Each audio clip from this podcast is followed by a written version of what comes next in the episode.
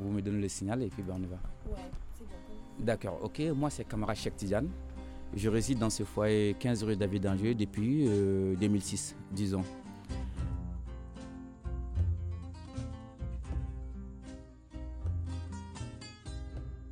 Et depuis 2006 que je réside ici, euh, voilà que maintenant on a été confronté à ce problème de- d'opération démolition et de construction de la part de la mairie de Paris, notre mairie, le 19e, la préfecture de Paris et AFTAM, la société gestionnaire.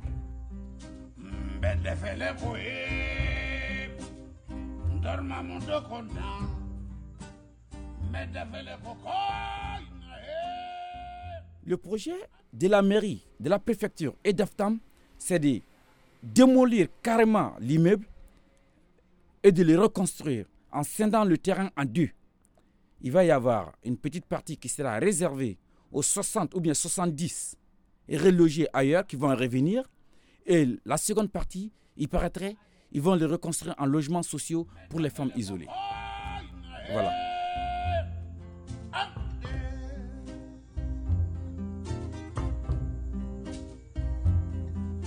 C'est AFTAM qui s'occupe de la phase démolition et reconstruction de ce foyer. Mais pour en venir là, ils ont mis en place un comité de pilotage pour le relogement des résidents officiels. Donc, AFTAM avait comme responsable dans le foyer les délégués et un gérant. Donc, ils sont vus entre eux, sans consultation des autres résidents, ils ont décidé des modalités de relogement. Et dans ces logements- relogements a été pris en compte seuls les délégués et leurs amis. Une soixantaine de personnes qui ont été relogées aujourd'hui et ils laissent sur le carreau 116 personnes. Moi je dirais 116 hommes plus 4 femmes.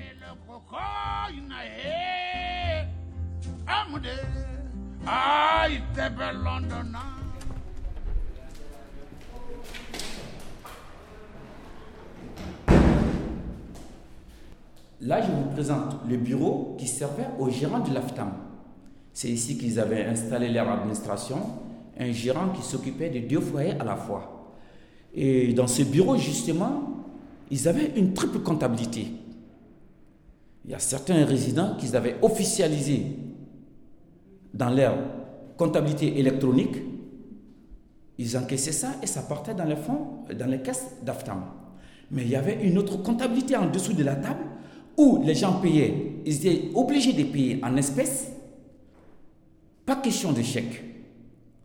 Et on leur livrait un reçu qui ne faisait pas partie de la comptabilité officielle de AFTAM. Donc il y avait un reçu officiel et un reçu officieux.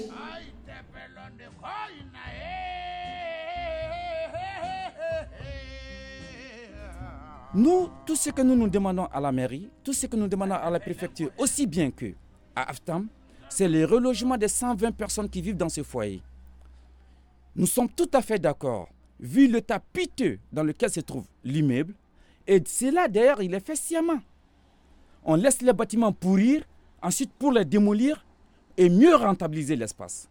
D'accord, qu'ils les démolissent, qu'ils les mettent aux normes des autres immeubles, mais qu'on nous laisse tranquille là. De ce fait, nous nous contestons le travail du COPIL organisé par AFTAM et la mairie de Paris.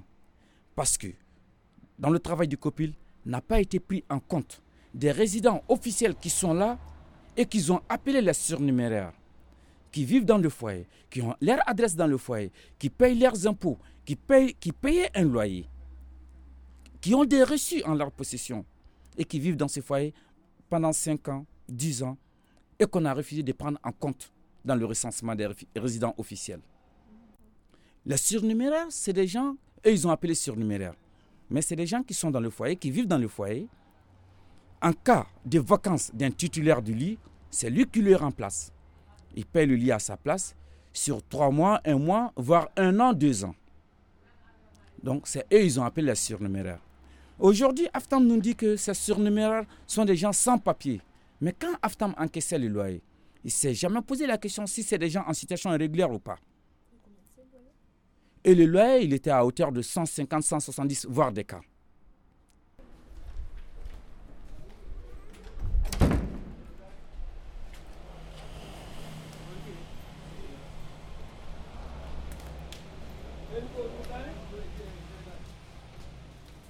Et là, vous avez, vous avez une petite salle de je ne sais pas combien de mètres carrés, euh, à peu près 5 mètres carrés ou je ne sais pas quoi, qui nous sert de mosquée.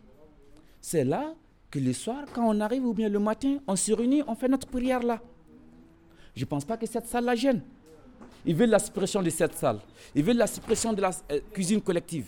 Ils veulent la suppression de la salle de réunion. Mais ils veulent nous priver de tout. Et bien voilà.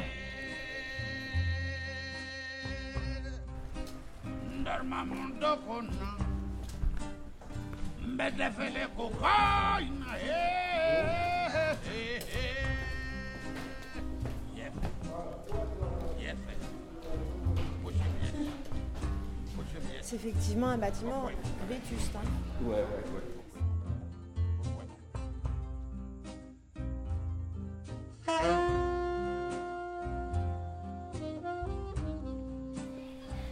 Et là, vous avez, euh, là, vous avez la cuisine, la cuisine collective qui sert de restaurant.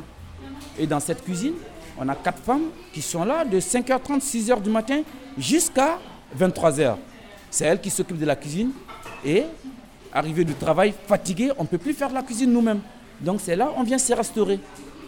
Ça, c'est là la gêne. Et là où d'autres personnes peuvent venir manger. D'autres personnes, c'est une cantine qui est ouverte à tout le monde, à toutes les heures. Sans il n'y a pas de discrimination dedans. Tout le monde peut venir se restaurer. Suivant sa bourse.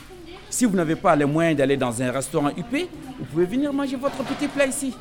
Avec un 2 euros, vous êtes à l'aise.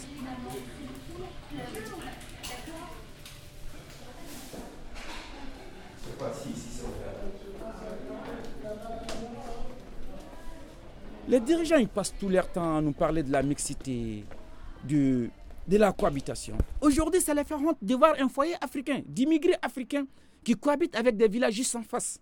C'est cela qui les fait honte.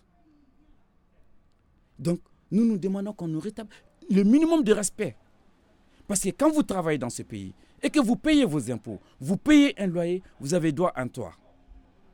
Nous sommes en France, pas sous une dictature, non plus une monarchie. Donc c'est un pays des droits, qu'on respecte les droits des ouvriers. Voilà. Le foyer, vous savez, c'est une vie commune. Dans ces foyers, disons dans le cas de David Danger, nous avons des grandes chambres où vous avez une dizaine, une quinzaine de personnes qui vivent ensemble dedans, sans aucune intimité. Vous voyez que c'est pas marrant. Un monsieur qui laisse sa femme et ses enfants derrière lui. Un monsieur qui laisse son père, sa mère, ses frères et sœurs derrière lui. Il vient en Europe pour juste pouvoir travailler un tout petit peu et subvenir aux besoins de sa famille. C'est cela qui dérange les politiques aujourd'hui en France.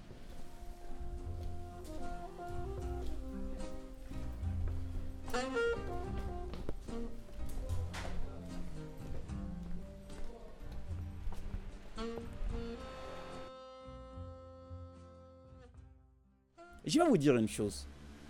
Ces dirigeants, ces politiques européennes, ils passent tout leur temps à faire des subventions fictives à nos États en Afrique.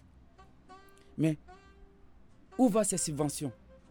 Ces subventions retournent en Europe ici, par nos dictateurs, les petits commis qu'ils ont installés à la tête de nos États. Et eux, ils se servent de... ils blanchissent cet argent ici. Quand on nous parle de choses de blanchissement d'argent, de, la drogue ou qu'on sort, mais non, c'est faux. Le pire blanchissement qu'on puisse faire en Europe ici, c'est la subvention accordée aux États africains. Et que les petits commis africains ramènent ici en Europe dans des comptes bancaires, dans, euh, l'immobilier, et qu'eux, ils se servent de blanchir. Mais nous, quand nous travaillons ici, nous avons plus d'impact sur notre société que les subventions faites par l'Union européenne. Nous, quand nous travaillons, tout un chacun, 100 euros ou 200 euros que vous envoyez au bled, ça sert à nourrir une quarantaine, une trentaine de personnes. Mais les subventions de, l'Union européenne aux États africains, à quoi ça sert? C'est une poignée de dirigeants qui s'en servent. Mais nous, c'est toute la société. C'est nous qui construisons notre pays. Et aujourd'hui, ce qui dérange les politiques de ce pays, c'est le fait que nous nous apportons un appui financier à nos parents en Afrique. Mais ça ne les dérange pas de voir que les subventions reviennent ici et qu'eux, ils les blanchissent. Et voilà le fond du problème. Donc aujourd'hui, ils sont prêts à mettre mains et pieds rien que pour pouvoir anéantir ça. Voilà le grand problème que nous vivons aujourd'hui.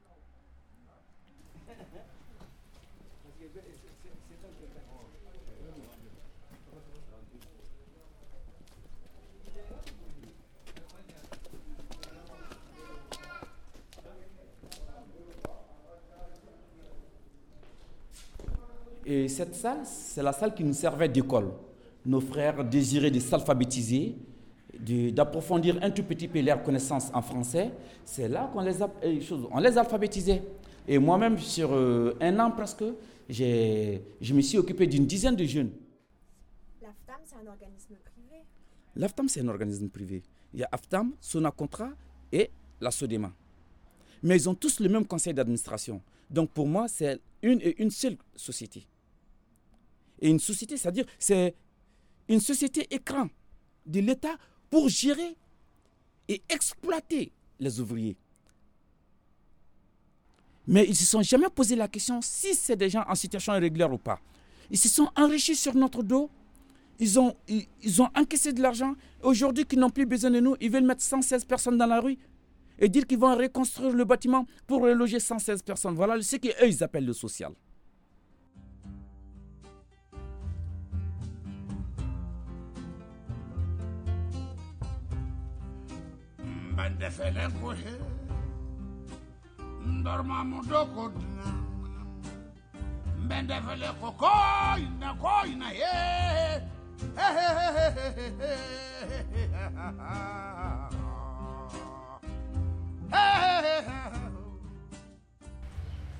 Les soirs ici, il y a un risque d'expulsion par les forces de l'ordre Aujourd'hui, depuis le 7 jusqu'à je sais quelle date, nous sommes sous une expulsion. Et d'ailleurs, hier, le 8, Aftam a envoyé son huissier venir nous signifier, sinon venir constater notre présence encore sur les lieux. Et on lui a bel et bien dit qu'effectivement nous sommes sur les lieux et nous resterons là. Parce que nous avons des droits, nous sommes dans un pays des droits et qu'on nous accorde nos droits. Ce n'est ni avec violence, ni, ni une violence verbale, ni une violence physique. Nous, nous sommes là, nous réclamons nos droits. Ils sont maintenant en mesure de réquisitionner les forces de l'ordre pour venir nous déloger. Je dis, messieurs, vous pouvez faire ce que vous voulez. Quand les forces de l'ordre viendront, nous, nous les accueillerons à bras ouverts. De toutes les façons, les forces de l'ordre sont là pour protéger toute la population française. Nous, nous faisons partie de la euh, population française aujourd'hui. Donc, moi, je ne vais pas tirer à boulet rouge sur les forces de l'ordre. Ils sont mandatés pour un acte. S'ils viendront, nous les accueillerons poliment, avec tout le respect qu'on leur doit, et on verra ce qui va se passer.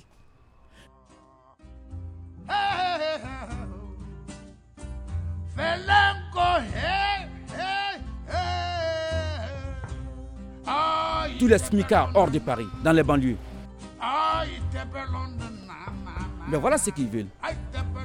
Que Paris reste au cadre aux riches.